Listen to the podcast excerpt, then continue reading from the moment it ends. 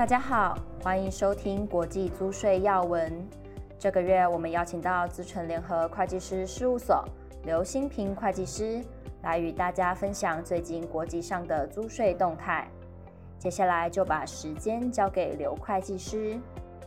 大家好，我是 PwC 资诚税务部的会计师刘新平，今天要为大家介绍第二四六期的国际租税要闻。那我们首先来看专论的部分。第一篇是葡萄牙啊提交了二零二二年的预算案。好，那关于这个税务的部分呢，有三项的优惠。好，第一个是这个呃专利 Patent Box 的优惠减免，从百分之五十啊提高到百分之八十五。好，那第二个是租税优惠，啊，包括两项。第一个是新增的投资抵减优惠。在今年二零二二年七月一号到十二月三十一号，哦，购买这个有形资产、无形资产的一些合格的投资，哦，都可以享受这个投资抵减。那针对现有的这个租税优惠呢，也延长到了二零二七年底。那最后是针对新创部分，啊，有这个股权激励计划的收益呢，可以享受比较优惠的租税措施。好，再来，我们看到下一篇呢，是这个奥地利哦修订了移转定价的指导原则。好，那几个主要的变化重点跟大家分享。好，第一个是常规交易原则如果我们的这个受控交易哦不在常规交易范围内的话。好，那税务机关就可以做调整到常规交易范围的某个点，好，那就不限于在中位数，好，所以在一些个案上面呢，呃，奥地利的税务局有可能采取比较激进的方式，好，要调得比较高，好，所以提醒在这个呃奥地利有关系企业的，啊，平时就应该要监控注意，是否符合常规交易的范围。那第二个是针对这个年终哦一次性的移转定价调整，好，那其实这个有一点类似我们台湾的规定，啊，呃是采用这种事前的方法，好，那要符合一定的条件，有相关的佐证的文件，啊，才能够被认可，好，那包括第一个，好，这个事前价格的设定是存有不确定性的。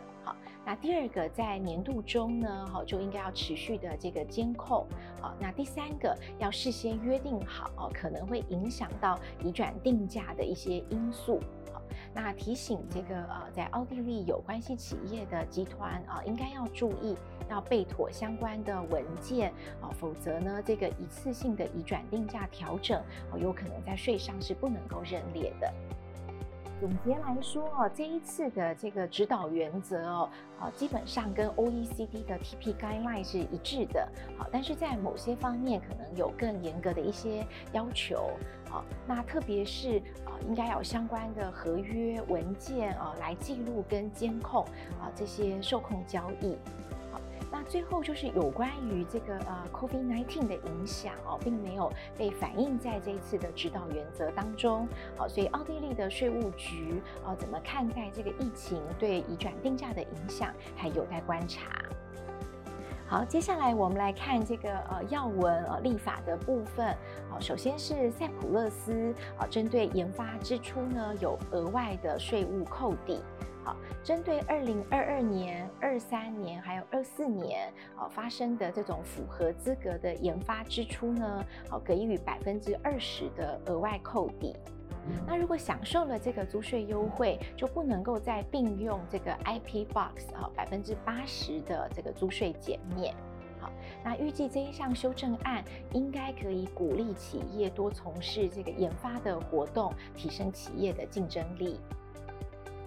好，下一篇是墨西哥的法令扩大了债券和出售股票的租税优惠。好，这次的修订呢，第一点是扣缴义务人对非居民企业支付利息的租税优惠。好，原来是只有针对这个墨西哥企业发行的债券，啊，而且要在这个墨西哥啊的证券交易所上市。好，那这次扩大范围，好，到包括政府拥有的这些实体所支付的利息也可以适用。好，那不过要注意的是，啊，这个非居民企业的这个对象哦，是只有针对跟墨西哥有签租税协定的国家。那第二点是针对这个出售上市股票的租税优惠延长到了二零二五年。墨西哥的居民个人或者是非居民，哦，透过这个墨西哥的证券交易所出售墨西哥上市的股票，啊，这个资本利得呢，啊，只要缴纳百分之十的税负。那这个扩大租税优惠呢，啊，预计可以鼓励啊墨西哥的债券跟这个股票市场的投资。好，下一个是英国哈，变更研发租税抵免。那几个这个修改哈，第一个是海外成本资格的限制，好，这次的修改哦，主要就是要把奖励哦，针对是在英国当地发生的研发活动跟支出，好，那第二个是这个支出的范围哦，扩大到某一些这个云端运算，好，或是呃资讯取得的一些支出。那最后也是这次修正的重点哈，就是有关于流程的一些变更哈。那希望防止滥用哈这个呃研发租税的减免。好，那包括公司要准备相关的呃文具啊，然后要预先的通知，还要做这个电子的送审哈。那公司也要在这个申请上面签名。如果有代理人协助公司准备的话，还要揭露代理人相关的资讯。好，那这个法令哦，预计是明年哦，二三年的四月一号要开始适用。好，那以上的这些要求哦，都可能会增加申请人的行政负担。好，所以提醒公司应该要啊及早的准备相关的文件。好，那做好这些呃预先通知的动作。好，再来是乌拉圭啊这个企业所得税的修正草案。好，那这次的修正哦，主要是呃有关于这个一些有害哦或者是不公平租税竞争的条款。好，那其实有一点类似这个香港哦，针对离岸所得啊要求要有经济实质的这个修法。好，那这个草案呢也是建议跨国企业在乌拉圭哦，如果有一些这个境外的所得，好，那应该要课税。好，除非是有符合这个经济实质的条件，好，那包括了一些专利跟软体相关的所得，好，这个应该要符合 OECD 的这个关联方法，好，那其他像是股利、利息这些被动所得，好，也要具备一定的经济实质才能够符合免税，好。那这个也是因应欧盟的这个要求所做的这个修正，好，那预计可能会从明年二三年的一月一号好开始生效。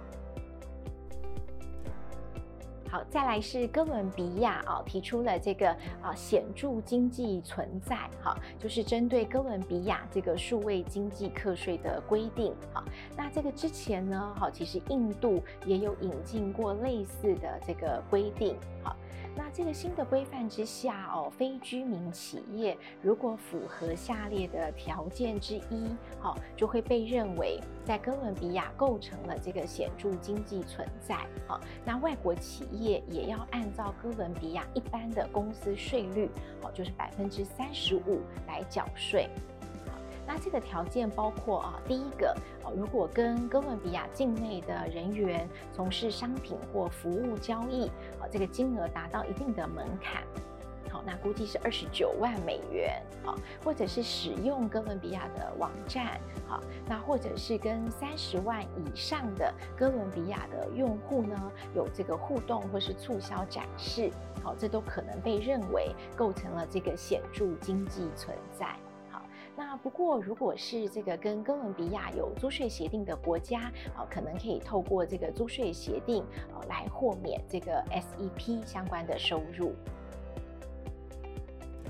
好，最后是这个美国，好，拜登总统签署了这个降低通膨法案，那其中也提出了这个美国的最低税负，好，税率一样是百分之十五，好，这个 Book Minimum Tax 我们称为 BMT，好，那提醒我们台商集团如果在美国有子公司的，好，如果同时符合以下这两个条件，好，那就要适用这个 BMT，好，第一个条件呢。呢是啊，全球的这个财报的所得达到十亿美元，好，那同时如果美国子公司的所得呢，也有超过一亿美元。好，那就会适用到美国的这个 BMT。好，所以可能受到影响的纳税人应该要持续关注这个法条的发展。好，那也提早的做出应应准备。好，那最后我们来看这个是法国最高行政法院的一个判决，这是针对于法国的 participation exemption，好，参与免税的机制。好，就说法国的母公司啊，如果它持有子公司的这个比例有到百分之五，好，那它从子公司收到的这个股利。有百分之九十五是免税的，好，也就是只有针对这个剩余的百分之五要课税，好，但是法国税局的观点是认为，哈，这个百分之五呢，啊，不认为是在法国啊有课过税。所以相关的哦，在国外被扣缴的税款也不能够拿到法国来做抵扣。好，那今年呢，这个法国的最高行政法院好就认定了，好，这个被加回的百分之五的股利应该要被视为是在法国缴税了。好，所以相关的境外税额应该可以在法国做抵扣。那就提醒啊，我们跨国企业啊，如果有运用法国作为控股公司的，好，那可以来评估，好，是不是有机会可以去申请适用，要抵扣这个股利在国外被扣缴的税款，啊，可以在法国这边做抵扣。谢谢大家的收听，也欢迎大家到 PWC 台湾 YouTube 频道观赏影片，或前往 PWC 台湾官网下载好读文字版的详细说明。我们下个月空中再会。